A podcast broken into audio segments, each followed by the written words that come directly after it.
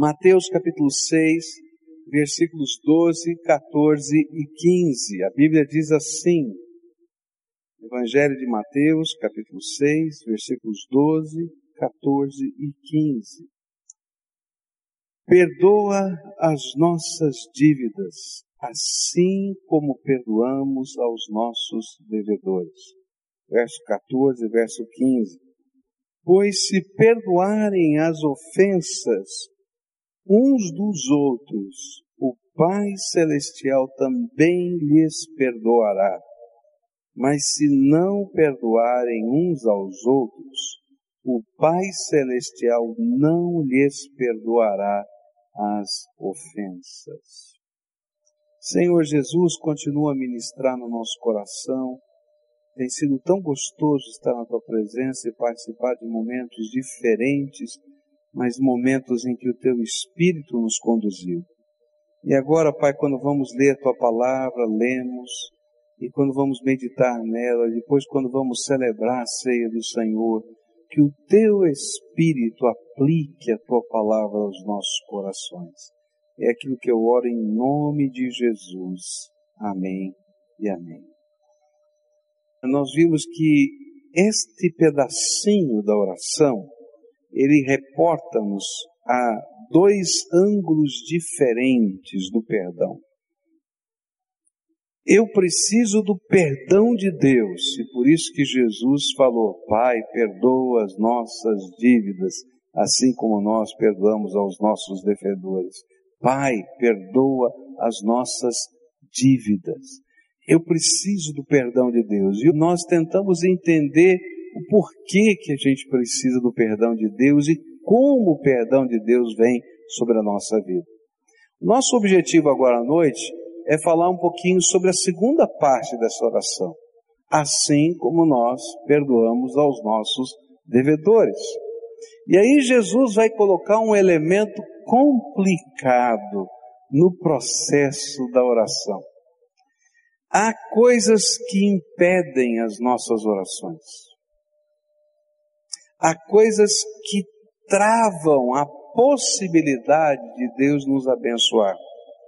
E Jesus vai tratar elas, elas estão espalhadas, a gente vai encontrar esses obstáculos da oração em vários lugares da Bíblia, mas aqui Jesus vai nos ensinar que há uma coisa em especial que atrapalha as respostas de Deus na nossa vida. É que muitas vezes nós não compreendemos que perdoar os nossos semelhantes é um compromisso obrigatório, não é condicional, não é opcional daquele que um dia foi perdoado por Deus. Você já foi perdoado por Deus? Graças a Deus. Você precisa do perdão de Deus? Eu preciso e você também. E então Jesus vai ensinar uma coisa complicada da gente entender. Que dar perdão para aqueles que nos machucam não é opcional na vida de um cristão. Faz parte essencial da sua espiritualidade. Faz parte essencial da sua comunhão com o Senhor. E é difícil a gente entender com isso e lidar com essas coisas. O que Jesus está nos ensinando é que se nós desejamos que o Senhor nos perdoe, nós precisamos aceitar o compromisso de usarmos o mesmo critério de graça que Deus tem usado para conosco, para com todas as pessoas que têm falhado, ou que tem machucado a nossa vida. Uau! Difícil, pesado, complicado. Mas não é opcional. Jesus disse assim: com a medida que vocês medem os outros, vocês também serão medidos. Uau! Se os seus olhos são ruins e só conseguem perceber o mal e não a possibilidade do bem, a Bíblia vai dizer, Jesus vai dizer, olha que profunda treva há na sua alma. Por quê? Porque a gente não consegue enxergar o bem que Deus pode fazer também na nossa vida. Bom, quando Jesus está tratando desse tema, você pode imaginar que não foi muito fácil para os discípulos entenderem, e a gente vai, vai perceber em outros lugares dos evangelhos a mesma reação que você e eu temos quando a gente tem que lidar com essa questão do perdão. E isso vai aparecer em Mateus 18, a partir do verso 21, onde Pedro está com dificuldade de perdoar. E ele está tendo dificuldade de lidar com um cidadão que, na verdade, já tinha falhado com ele mais de uma vez. E ele já estava por aqui com esse cidadão. E aí então vem essa história. Diz assim a Bíblia em Mateus 18, verso 21. E então Pedro aproximou-se de Jesus e perguntou: Senhor, quantas vezes deverei perdoar o meu irmão quando ele pecar contra mim? Qual é o limite? E aí ele dá uma de bonzinho. Até sete vezes? Porque sete é um número divino, né? Bonito, maravilhoso. Tá bom, já perdoei uma, duas, três, quatro, cinco, seis, sete. Já deu, passou, agora chega. Jesus respondeu: Eu lhe digo, não até sete, mas até setenta vezes sete.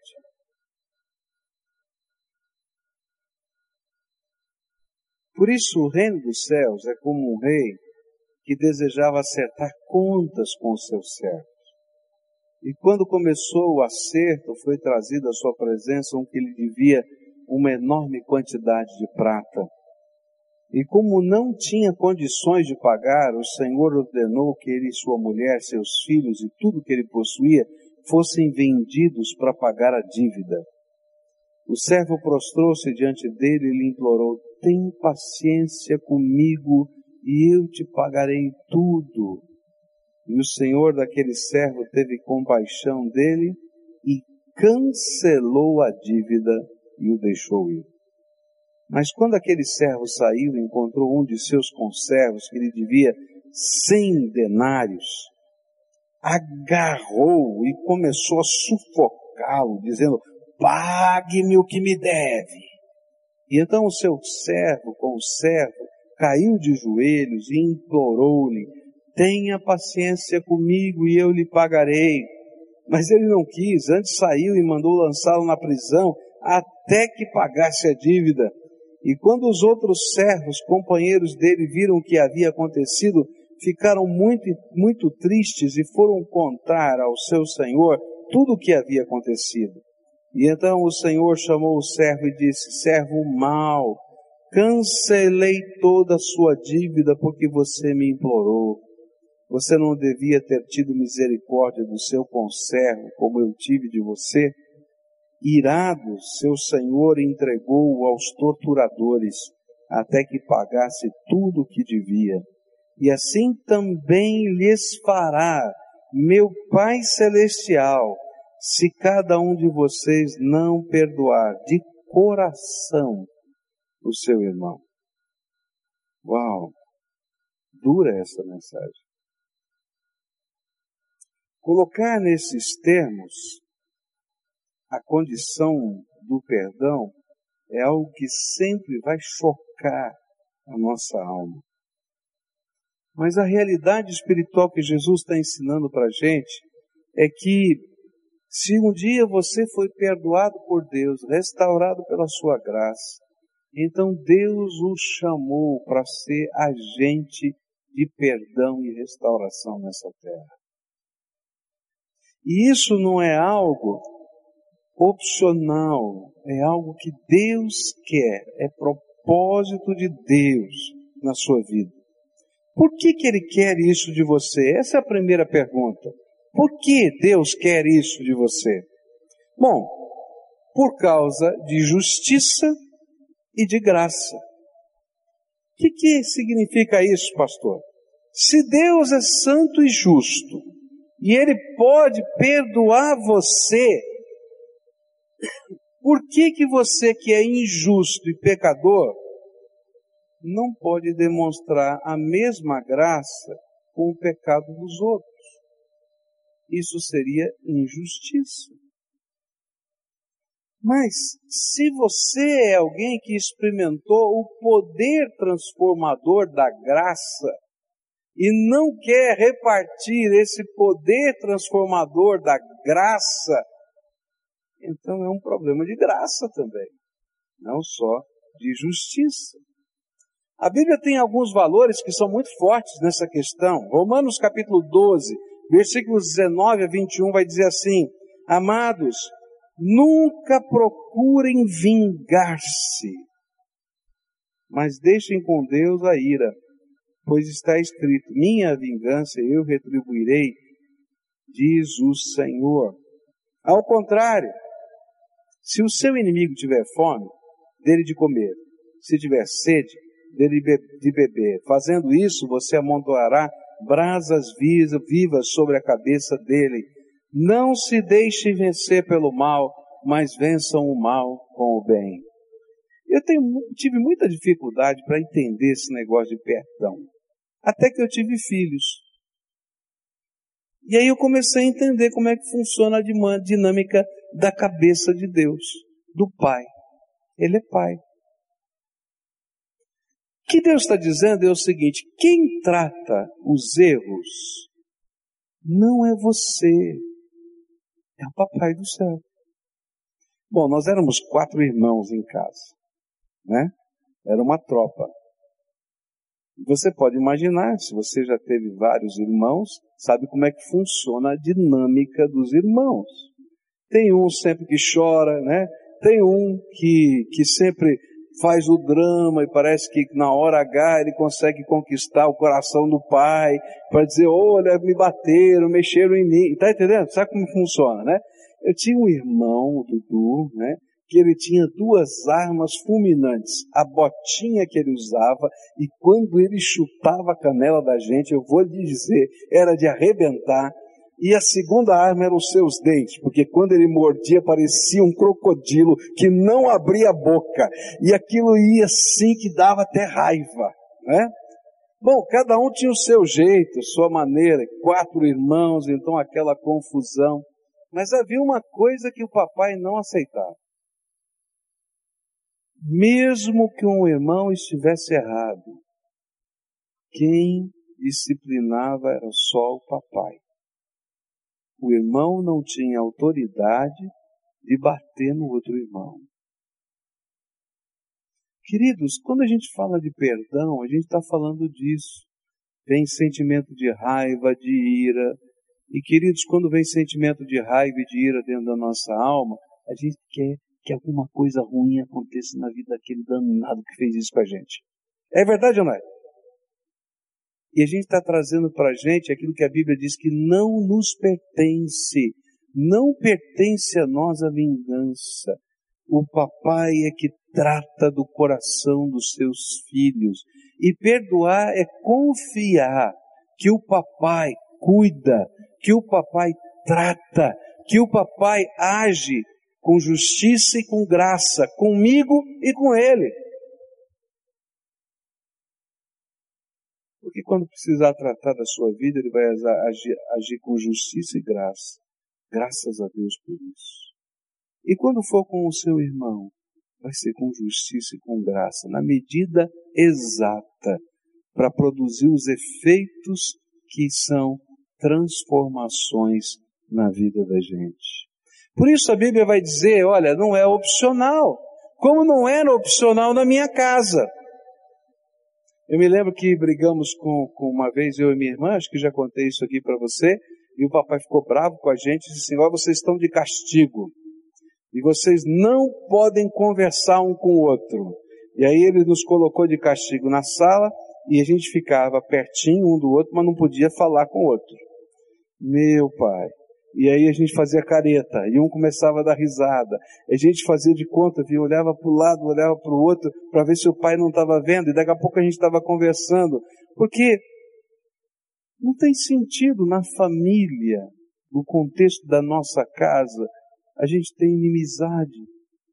Como não há sentido no contexto da família de Deus para ver inimizade.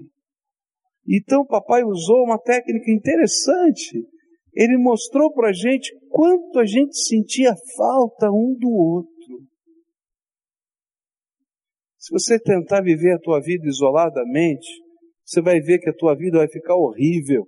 E você precisa do contato e da comunhão. E vou dizer mais: o mais difícil é perdoar quem a gente ama muito. Porque as coisas que essa pessoa que ama, que a gente ama muito fazem conosco, machucam mais, porque essas pessoas são significativas na nossa vida. Por isso, o perdão é algo que Deus espera de mim.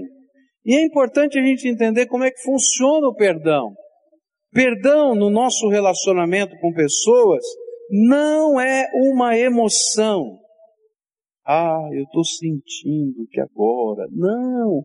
Perdão é uma decisão é um ato da minha vontade, não das minhas emoções. O perdão é uma decisão de não levantar mais ofensa perante três pessoas: Deus, os outros e eu mesmo. Quando eu olho para alguém que me machucou e eu perdoo, então eu decido que eu não vou levantar mais essa ofensa diante de Deus. Senhor, julga minha causa, mata esse desgraçado. Faz uma lepra vir sobre ele agora. Está entendendo? Para falar a verdade, quem já não orou assim alguma vez? Não é verdade? É, tá com raiva. Aí o Senhor vai tratar o coração da gente. Não é assim, peraí, tá? Não levantar mais essa ofensa diante dos outros. Ah, eu perdoei, mas eu continuo falando mal do danado, que esse cara é um desgraçado, sem vergonha. E quando tem oportunidade, vem aquele negócio assim. Que...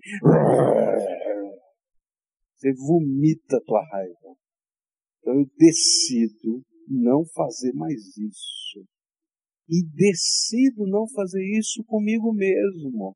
Porque você já viu quando você está com raiva de alguém, e alguém tenta acalmar você, é aí que você fica com raiva do outro que está tentando acalmar você, né? Que parece que tem um negócio lá dentro que você quer botar mais lenha na fogueira. E o Senhor disse: Olha, perdoar é, dar, é tomar uma decisão. Não vou levantar essa ofensa que eu sofri, essa injustiça que está na minha alma, está doendo, machucou, doeu nem diante de Deus, porque Deus sabe, já entreguei para Ele, está na mão do Senhor, nem para os outros, porque senão vai, vai virar vingança, tá? e nem para mim mesmo, senão eu vou ficar doente. E Deus está falando para a gente: olha, se você aprende a fazer isso, eu posso tratar o seu coração. E eu posso te ensinar coisas da minha graça. E outra coisa que a gente vai aprender na Bíblia é que ofertar esse perdão é uma oferta unilateral. Ela não depende dos méritos do ofensor. É uma ação restauradora do amor de Deus para gerar transformação na vida do outro. A Bíblia diz alguma coisa que é tremenda, a gente não entende a dinâmica de Deus. A Bíblia vai dizer em Romanos 12, verso 20: Antes, se o teu inimigo tiver fome, faz o quê? Mata o danado, é isso? O que, que fala a Bíblia? Se ele tiver fome, faz o quê? Dá de comer. Se tiver sede, dá de beber porque fazendo isto amontoarás brasas de fogo sobre a sua cabeça. Existe uma dinâmica dentro da mente humana muito importante de você conhecer. É assim que Deus trabalha conosco. Pode ter certeza que a sua conversão, a sua busca da graça de Deus, na maioria das vezes, foi um ato do amor de Deus que quebrantou o teu coração. Foi a misericórdia de Deus quando você não merecia, porque você sabia quem você era, que bateu, alcançou a tua alma e mexeu com você. Você se foi quebrantado por causa disso. O que a Bíblia está ensinando é exatamente isso. O que a Bíblia está ensinando é que eu amontou brasas na consciência da pessoa quando eu perdoo alguém que não merece o perdão. É como se a gente tivesse uma balança de batateiro. Sabe aquelas balanças de batateiro que você põe o peso de um lado, batata do outro? Existe ainda esse negócio? Tem, né? Eu me lembro de batateiro na feira que usava esse tipo de balança, né? Feira livre, assim. Olha, é como se fosse aquela balança, tá? Sempre eu estou tentando emocionalmente contrabalancear, ou seja, equilibrar a balança. Então, se eu ofendi você, eu provoco você para você me, me ofender. Tá? Briga de marido e mulher é assim. Briga de irmão com irmão é assim. Eu vou lá e eu fiz uma coisa que não devia. Em vez de ficar quieto, pedir perdão, eu vou lá e cutuco mais. Porque aí se eu cutucar, você vai gritar comigo, vai ficar bravo, não sei o que, vai falar. Então na minha cabeça está tudo igual. Está resolvido. Eu ofendi, você me ofendeu, está tudo bem. E aí, você vai ver famílias que nunca pedem perdão, porque usam esse mecanismo, fica cutucando um, o outro grita, xinga, faz, acontece, no outro dia está todo mundo tomando café junto, rindo, e não entende nada. Que bagunça de casa é essa? Né? Por quê? Porque dentro da cabeça, aquela balança se equilibrou. Mas, quando eu ofendo e recebo graça, perdão e misericórdia do outro, a balança pende e o peso fica na culpa. E chega uma hora que a gente não aguenta lidar com a culpa. E é disso que a Bíblia está falando, que Paulo está falando. Eu amontou brasas vivas, porque eu sei quem eu sou. Alguns anos atrás aconteceu uma situação com um colega pastor. E esse pastor falou alguma coisa que não era verdade a meu respeito. E ele sabia que não era verdade. E aí uma pessoa fez uma confrontação entre eu e esse colega pastor. E essas pessoas que estavam ali confrontando, ficou a minha palavra contra dele, ele não mudou de ideia. E eu sabia que não era verdade. E nós fomos embora. Aquilo fez muito mal para mim. Horrível. Como é que um colega, pastor, faz um negócio desse? Doeu no meu coração. Mas perdão, segundo a palavra de Deus, não é uma emoção, é uma decisão. Bom, um dia surge um congresso e esse colega pastor iria pregar naquele congresso, seria um dos pregadores. Ia dar uma oficina. E eu fiz a minha inscrição no congresso. Quando a minha mulher viu quem era o pregador, ela queria me jogar pela janela. Você vai lá? Eu falei, eu vou. E por que que você vai? Eu vou para tratar a minha alma. Porque se eu não conseguir ouvir a palavra de Deus dos lábios desse homem, eu não perdoei. Então ela foi comigo, nós fomos para o congresso. E ela perguntou: qual oficina você vai fazer? Eu vou fazer a dele. Ele falou: já é demais. Não pede para eu, eu ir com você. Foi assim mesmo. Bom, eu cheguei, fui para a oficina e não foi intencional, mas eu cheguei um pouquinho atrasado. Cheguei um pouquinho atrasado. E aí, sabe, a gente fica olhando assim, onde é que vai sentar, a sala da, da oficina estava cheia. Gente muito querido nesse Brasil, muito conhecido. Então alguém viu, ó, pastor, pastor, não tem onde sentar, foi lá fora, pegou uma cadeira e adivinha onde coloca? na frente, assim, ó. Bom, toda vez que eu vou assistir uma palestra, eu geralmente levo caneta, papel. Hoje a gente usa o iPad, mas naquele tempo era caneta, papel, já faz muitos anos isso. E aí é, eu comecei a anotar a palestra. Bom, passou um pouquinho de tempo, outro dia, e assim foi. Chegou uma hora do almoço, esse colega chegou perto de mim e falou assim, preciso conversar com você. É, o que, que é? Vamos ficar ali de lado. Tá? Falei assim, rapaz, quando eu vi você nesse congresso, meu coração tremeu. Mas você estava no meio do auditório. Mas quando você entrou na minha oficina e sentou na minha frente, eu falei: o que, que esse homem está fazendo aqui? Ele sabe que eu menti. Está entendendo? E naquele dia houve restauração por parte dele. Deus tratou o coração dele. Deus estava tratando o meu coração. E essa dinâmica que Deus trabalha. Agora, por que que ele faz isso? Porque perdão é uma decisão. E se essa pessoa nunca viesse falar comigo? Isso não é problema meu. Isso é problema do Papai do céu, que cuida da minha vida e que cuida da vida desse irmão e que cuida da sua vida. E olha, eu vou dizer mais: a bondade de Deus é tão grande que todo dia Ele está tratando a minha vida nos meus defeitos.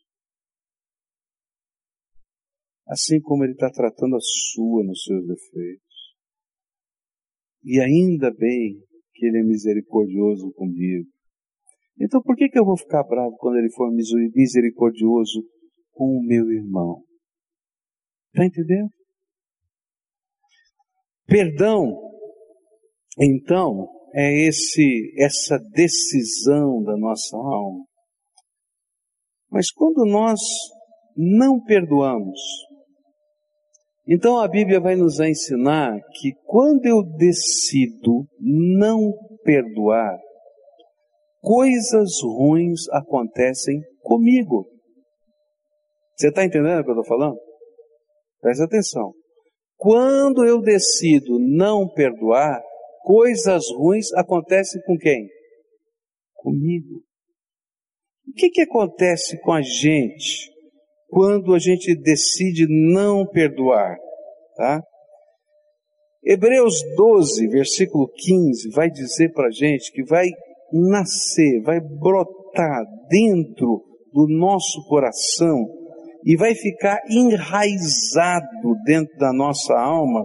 E à medida em que essa raiz que vai estar lá dentro do nosso coração, essa planta, está lá criando as suas raízes no meu coração e na minha alma, ela for crescendo. Na medida em que isso acontece, essa raiz chama-se amargura, essa planta chama-se amargura, ela vai perturbar a mim e a todas as pessoas que vão estar na minha volta. Sabe o que é amargura? Você já sentiu gosto de cabo de guarda-chuva na boca? Sabe, quando você está com aquele treco assim, que está assim, pulando, beltrando, e parece que a boca da gente está com gosto de cabo de guarda-chuva. Bom, eu nunca chupei cabo de guarda-chuva, mas sabe aquele gosto ruim que fica dentro da gente? Aquele negócio assim. E a Bíblia diz que isso perturba a mim e perturba a todo mundo que está na minha volta.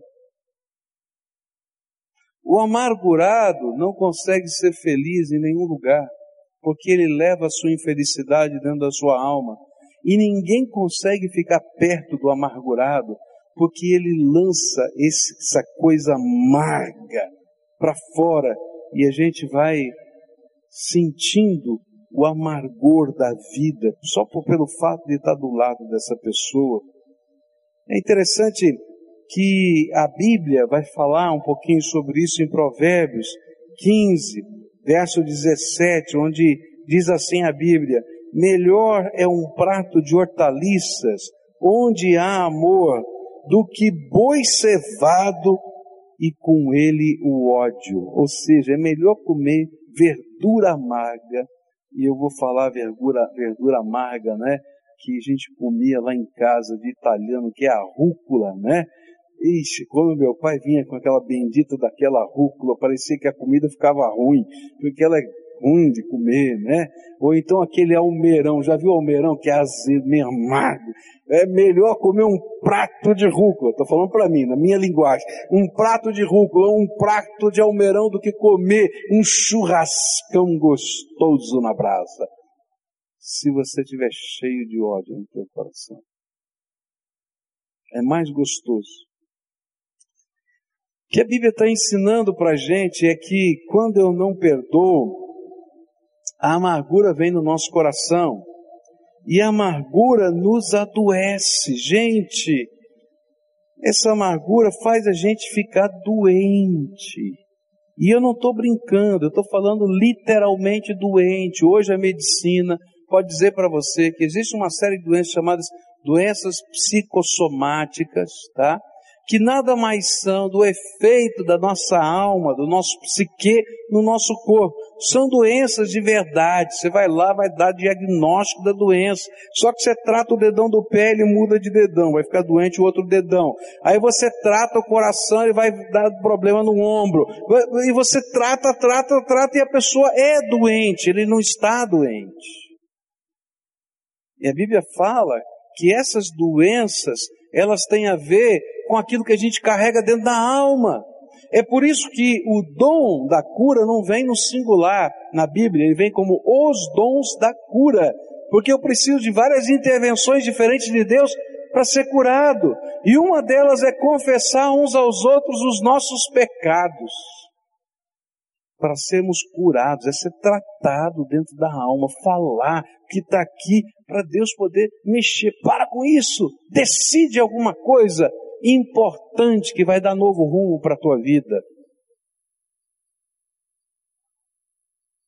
Bom, a Bíblia diz também que nós não somente adoecemos, mas o mundo amargo, ele passa para quem vive ao nosso redor.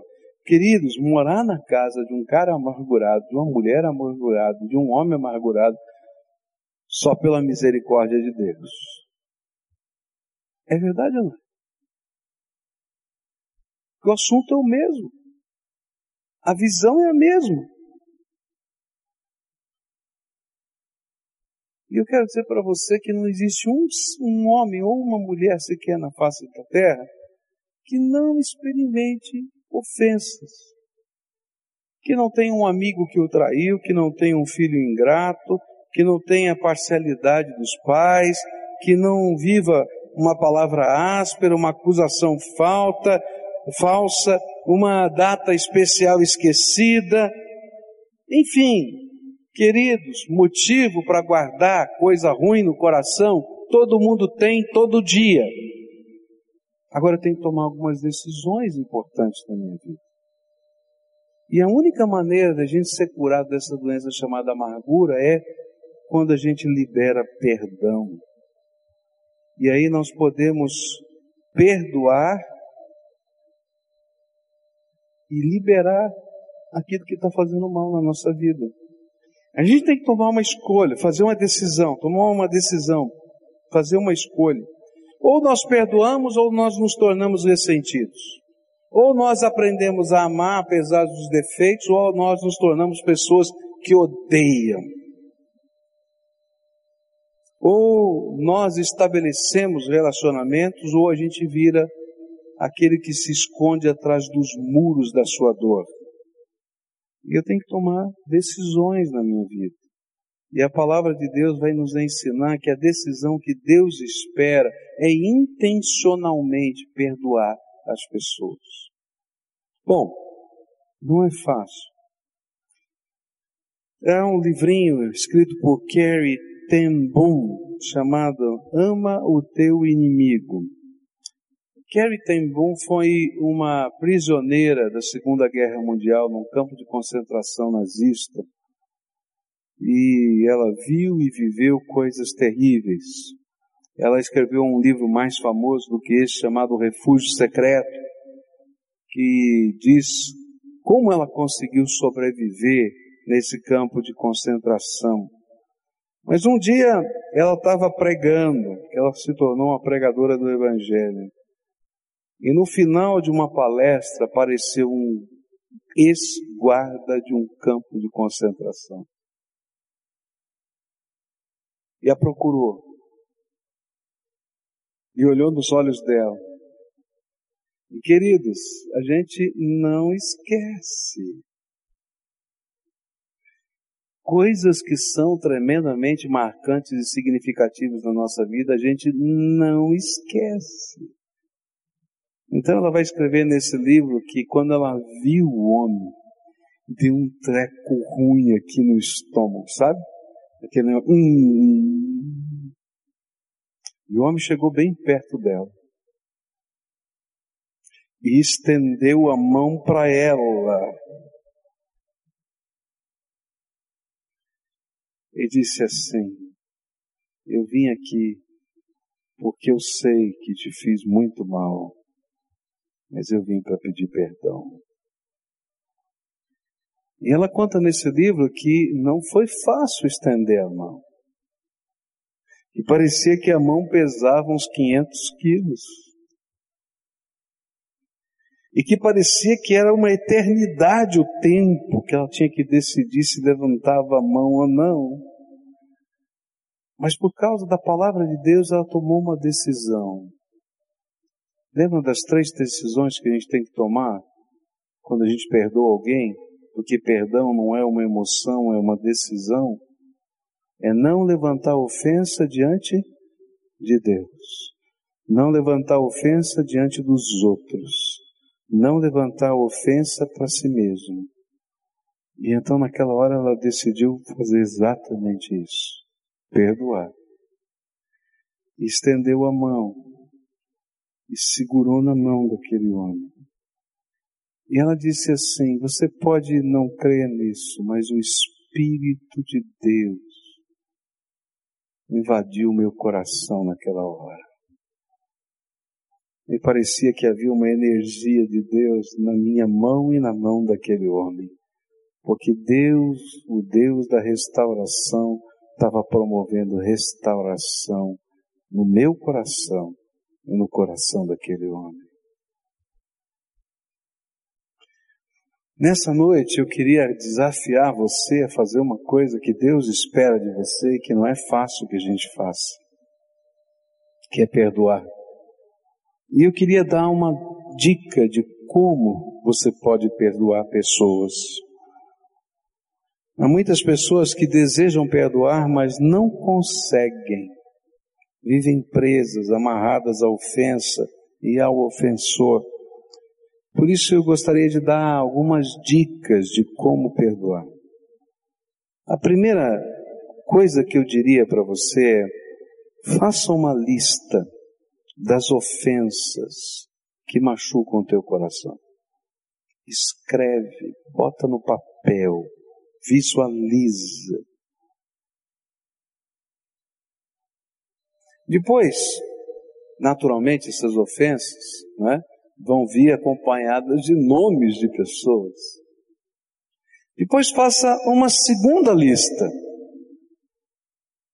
Quais são as suas ofensas para com essa pessoa? Porque, querido, se você está vivendo amargura, você já falou tão mal desse cara, você já desejou as desgraças do mundo. Escreve também do outro lado, porque o teu pai disse que você não faz isso com seu irmão. Sabe, a gente começa a mudar de perspectiva quando a gente coloca essas duas listas. Opa, eu não estava percebendo isso. Terceira coisa que você vai fazer. Você e Deus sozinho. Naquela hora que você estiver sozinho com Deus, com essas duas listas, você vai pedir perdão a Deus pelos seus pecados e vai entregar a Deus o direito de executar qualquer punição ou retribuição do mal que lhe foi feito por aquela pessoa conforme Romanos 12, verso 19 ensina. E você vai pedir que o perdão que um dia que você recebeu do Senhor seja motivação para você poder seguir a tua vida daqui para frente. Quarta coisa que você vai fazer, faça um compromisso com Deus de jamais, a partir dessa data, levantar ofensa perante Deus sobre essa pessoa, perante os outros a respeito dessa pessoa, nem para você mesmo. Quinta coisa, vai ser mais difícil. Invista na vida do ofensor conforme a sua possibilidade. Vai assistir a palestra, meu filho. Faz um bolo. Invista na vida, na vida do ofensor na medida do possível. Se você não consegue fazer nada prático, pelo menos ore pedindo a bênção de Deus na vida dessa pessoa. Sexta e última coisa que eu diria para você vencer essa luta espiritual na tua alma, a Bíblia diz assim: em tudo dai. Você vai agradecer a Deus. Porque mesmo as coisas ruins, elas podem ser transformadas em dádivas divinas na nossa vida. Então você vai agradecer porque Deus continua no controle e Ele vai continuar cuidando da sua vida. Seis passos. Normalmente, quando a gente faz um aconselhamento, a gente trabalha esses passos na vida das pessoas. Aqui não dá para fazer, é um sermão. Mas eu queria desafiar você hoje a tomar uma decisão santa a decisão de sair livre de coisas que machucam a tua alma. Coisas que estão na tua história. E queridos, a grande tentação, eu, eu sei porque eu já vivi isso, vivi com marcas da minha vida, de família, de problema com pai, com irmão, com mãe, com isso, com aquilo, problemas com igreja, com líderes, coisas que aconteceram que eu tinha vontade até de abandonar a igreja. Estou falando sério. Mas eu aprendi uma coisa tremenda com Deus. Que perdão é uma decisão.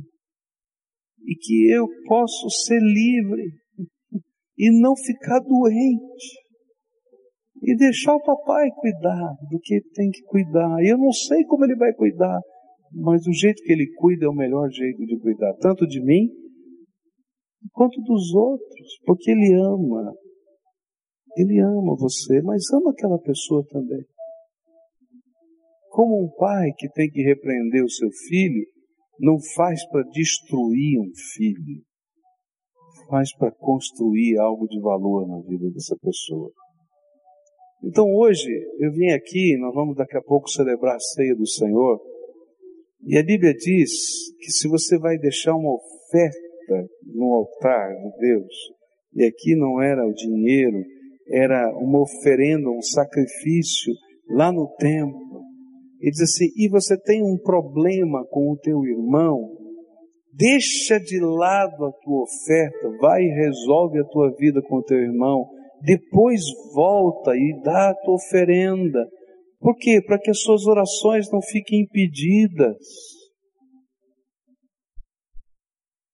Para que a gente possa ter liberdade no trono de Deus.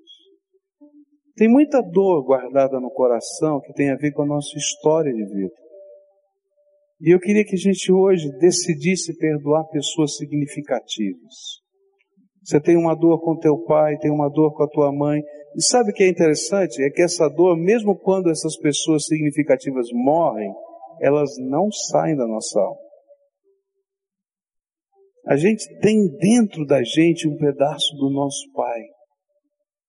Os psicólogos dizem que um terço de você é do seu pai, um terço de você é da sua mãe e um terço é só teu.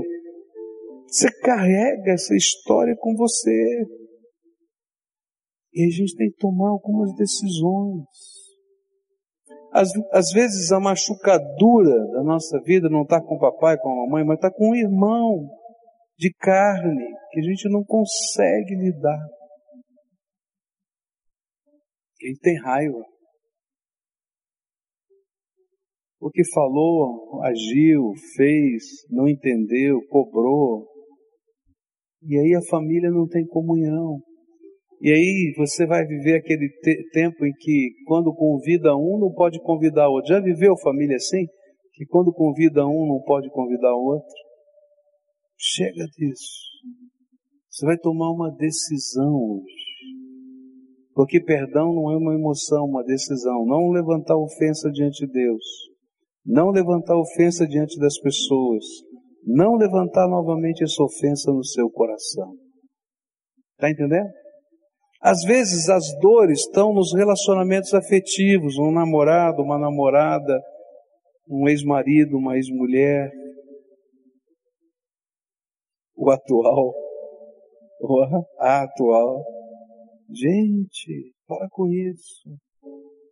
Deus pode transformar e Ele vai transformar na medida em que a gente dá passos concretos em cima da vontade de Deus.